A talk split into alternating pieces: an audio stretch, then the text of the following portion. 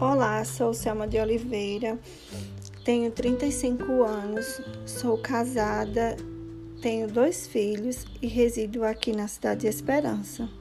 Falar um pouco da cidade de Esperança é falar que a cidade de Esperança foi primeiro um povoado chamado por Banambuie.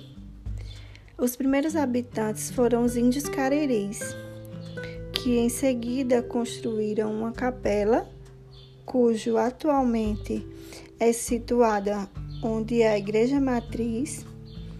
E o primeiro missionário católico a se instalar-se na região foi o Frei Venâncio. Em seguida, a cidade foi chamada de Boa Esperança.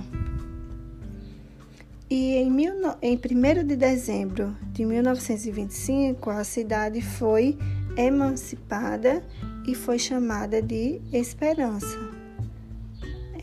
É, é o nome que se chama hoje.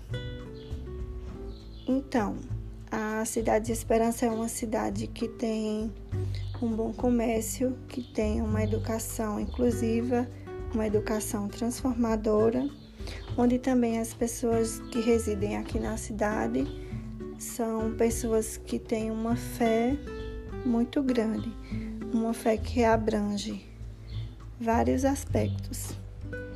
Então é isso. Um forte abraço.